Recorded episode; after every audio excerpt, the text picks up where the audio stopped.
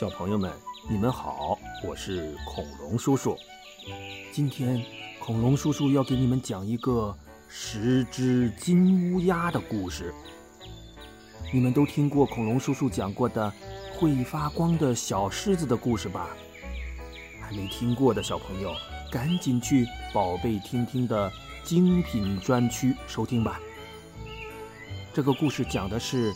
主人公小狮子阿黄和雪儿一起四处旅行。这一天，他们来到了东海岸边，天突然变得非常的炎热，就像是下火一样。地面上的树木、庄稼全被烤死了，河流里的水也都干涸了。阿黄和雪儿。从来没有遇到过这么热的天。他们抬头朝天上看看，惊奇的发现，天上居然有十个光芒四射的太阳。怪不得这么热呢！阿黄抹了抹头上的汗，呼哧呼哧的喘着粗气，对同样满头大汗的雪儿说。雪儿，我们赶紧去那边的山阴处躲躲吧，不然咱俩就变成烤肉串儿了。他俩急匆匆的跑到山脚下，发现半山腰有一个很大的山洞，他们想也没想，就一头钻了进去，想去避避暑。可进了山洞里一看呐，好家伙，里边密密麻麻的。挤满了各种人和动物，真是热闹极了。愣了一会儿，雪儿走到一个白胡子老爷爷身边，好奇的问：“老爷爷，请问这里到底发生了什么事儿啊？”白胡子爷爷叹了口气说：“哎，你们不是也看到那十个太阳了吗？这里呀。”以前可是个山清水秀的好地方，可是不久前也不知道怎么的，天上就突然出现了十个太阳，外边根本就不能待了，大家只能白天在山洞里躲着，晚上才敢出去透透气，找点吃的。阿黄奇怪的问。怎么会突然出现十个太阳呢？老爷爷摇了摇头说：“这个我们老百姓也搞不明白呀，怕是只能问老天爷喽。”正说着呢，突然旁边一个村民手指着山洞口大叫：“快看那里，那是什么？”所有人都紧张的望向洞口。只见山洞外的天空上有一团云朵正快速的飘过来，只是一眨眼的功夫，那云朵就落在了山洞口。从云朵上走下来一个威风凛凛的青年。白胡子老爷爷最先醒悟过来，他大声叫道：“是神仙，是天上的神仙，我们有救了！”说着，他便趴在地上，砰砰砰的磕起头来。洞里的其他人也恍然大悟，扑通通跪倒了一大片，七嘴八舌的喊着：“神仙老爷，救救我们呐！”阿黄和雪儿瞪大了眼睛盯着那个年轻人，这可是他们第一次看到活的神仙呐！雪儿突然走到年轻人跟前，瞪着好奇的大眼睛问：“神仙哥哥，你真的是天上来的神仙吗？”年轻人笑眯眯的看着雪儿，点点头说：“嗯，我是大神后羿，是为了天上那十轮太阳来人间巡查灾情的。”太好了，这里总算有救了。可是，神仙哥哥，天上怎么会突然出现十个太阳呢？雪儿问。嗯，这个可说来话长了。大神后羿犹豫了一下，这才慢慢讲出了事情的来龙去脉。原来呀，在这东海的东边，有一个很深很深的海沟，叫汤谷。汤谷里有一棵很高很高的大树，叫扶桑树。这扶桑树的树枝。一直伸到了天空的最深处。在汤谷里住着十只金乌鸦，它们可不是普通的乌鸦，而是天上最厉害的大神天帝的十个儿子。这些金乌鸦们都长着三只爪子，而且浑身能放射出万丈光芒。为了让这十个宝贝儿子能有出息，天帝就下了一道旨意，让他们轮流着每天一个金乌鸦可以飞到扶桑树的枝头去玩耍。这样做，同时也可以给大地带来光明和温暖。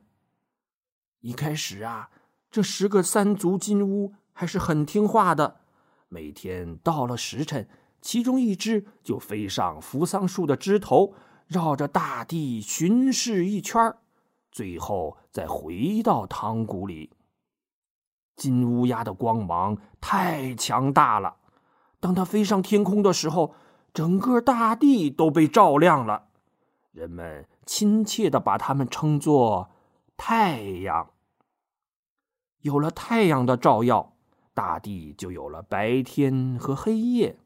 万物也都得到了滋养，人们可以在白天进行劳作了，所以人们都赞颂太阳，也就是三足金乌的功德。可是日子久了，金乌鸦们就不安分起来了。这一天，十只金乌鸦在汤谷里一起玩，老大忽然说：“啊啊，兄弟们！”我们每天只能有一个人到天上去溜达，真是太无聊了。什么时候我们才能一起去天上玩啊？其他九只金乌鸦一听，都兴奋起来了。啊，是啊，大哥，一个人溜达真是憋闷死了。明天我们一起去吧。老二说。啊啊，呃，可是父王有命令啊。老三有点担心。嗨，他是我们的爸爸，最疼我们了。我们就玩一次，他顶多骂两句，我们听着就是了。啊啊！老四满不在乎的说：“这十只金乌鸦，你一言我一语，越说越高兴，越说胆子越大。于是第二天时辰一到。”他们高高兴兴的，呼啦啦一起飞上了扶桑树。这下子可不得了了！大地上的人们一早醒来，抬头一看，我的天哪！天上一下子冒出了十个太阳。这十个太阳像十个巨大耀眼的火炉一样，烧烤着大地。没一会儿功夫，大地上的森林就被烤着了，烧起了熊熊的森林大火。湖水也迅速升温，没多久就像烧开了的水一样沸腾起来，连湖里的鱼都被煮熟了。人们被晒得不敢走到太阳底下，只好躲进了山洞里。十只金乌鸦这下子可玩的高兴了。第二天。他们发现天帝并没有来责罚，胆子就更大了。于是接着一起飞到扶桑树梢去玩耍。第三天、第四天，就这样，大地彻底变成了燃烧的地狱了。很快的，人间的遭遇就传到了天上。大神后羿也听说了这个事情，就决定。到人间走一趟，他这才一路来到了东海。大神后羿重重的叹了口气，说：“哎，起初我对传言还半信半疑，可这一路上看到的，让我不得不信呐。后羿大神，人间的惨状您也看到了，那你能不能向天帝请命，让他管管他的儿子们，救救大地上这么多可怜的生命吧？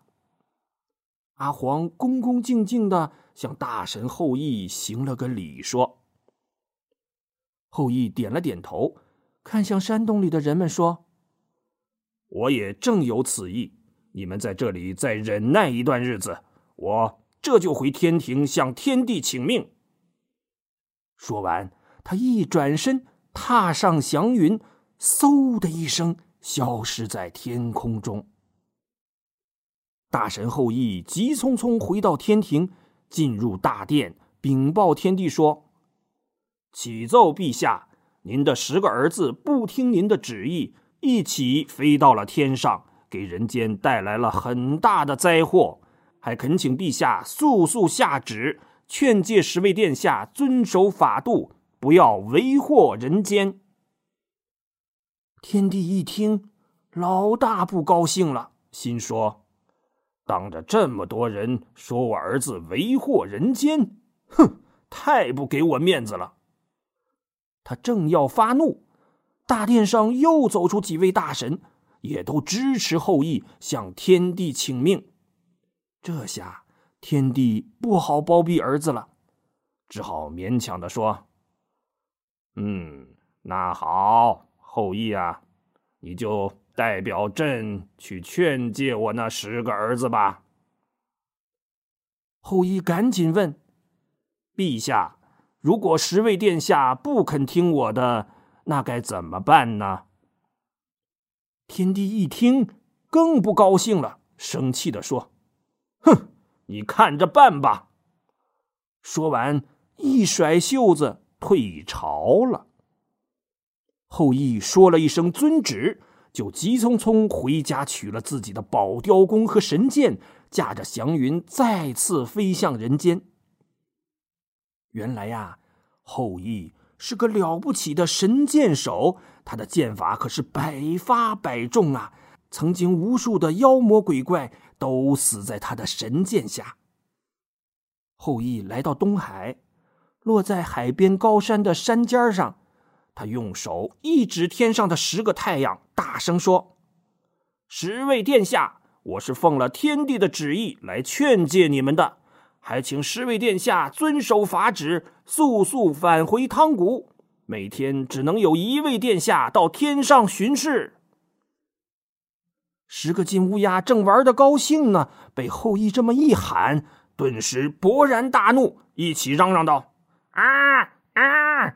你是谁呀？算老几呀？敢来管我们的事情？对呀，对呀，父王怎么会派你这么个不见经传的小人物来管我们？啊，兄弟们，别听他瞎掰，烧死他！啊！于是，十只金乌鸦一起鼓动翅膀，顿时一大团一大团熊熊燃烧的火焰一起朝后羿扑过来。后羿闪身飞上天空，十团火球砸在山尖上，顿时轰的一声，山崩地裂，整个大山都被烧塌了一半。后羿也愤怒了，他从背后摘下宝雕弓，从箭壶里抽出一支神箭，瞄准一只金乌鸦，弯弓搭箭，嗖的一下射了出去。只听天上。砰的一声巨响，接着是啊的一声惨叫，天空陡然一暗，一团巨大的火球急速的落向了海里，溅起了冲天的巨浪和水雾。剩下的九只金乌鸦扭头一看，自己的一个兄弟被神箭给射死了，这才害怕起来，啊的一声四散奔逃。可是已经晚了，后羿噌的一下从剑壶中又抽出三支箭，弯弓搭箭，嗖嗖嗖，三支箭一起射了出去。随着三声惨叫，又有三只金乌鸦被射中，落到了海里。天空又暗下来一些。后羿毫不停歇，神箭一支接一支的射向天空。没一会儿功夫，九只金乌鸦都被他射落到了海里。他抽出最后一支箭，正要射向天上最后一只金乌鸦，突然半山腰传来阿黄的喊声：“后羿大神，手下留情，请留下一个金乌鸦，让它照亮大地吧。”后羿一愣，低头仔细一想，阿黄说的有道理呀。如果天上一个太阳都没有了，那人间就只剩下黑夜了。于是他大声朝天上剩下的那只金乌鸦说：“只要殿下痛改前非，遵守法旨，信守承诺，我就留你一命。你可知错？”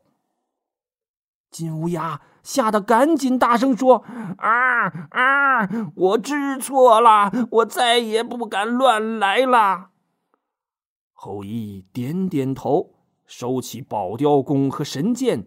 驾着祥云回天宫复旨去了。从那儿以后啊，天上又恢复了一个太阳，三足金乌也不敢再嚣张，规规矩矩的每天东升西落，照耀人间。而大神后羿因为杀死了天帝的九个儿子，让天帝怀恨在心。他找了个借口说：“既然你帮助人间恢复了正常秩序，人类都封你为守护大神，那你就去人间享受他们的尊崇吧。”于是，后羿就被贬到了人间，但是他成了人类的大英雄。后羿射日的故事也一直流传到了今天。小狮子阿黄和雪儿也告别了后羿和乡亲们，踏上了自己新的旅程。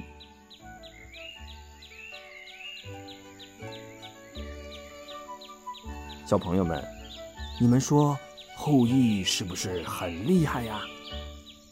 有的小朋友说：“恐龙叔叔，这小狮子阿黄和雪儿是从哪里冒出来的呀？他们以前都经历了哪些故事呢？”嗯，那就请你们去宝贝听听的精品专区栏目，收听会发光的小狮子系列故事。我们还会陆续更新。另外，这个系列中的《恐龙世界奇遇记》已经出版发行了绘本，可以在当当网上找到。希望你们喜欢。好。今天的故事就讲到这里，小朋友们再见。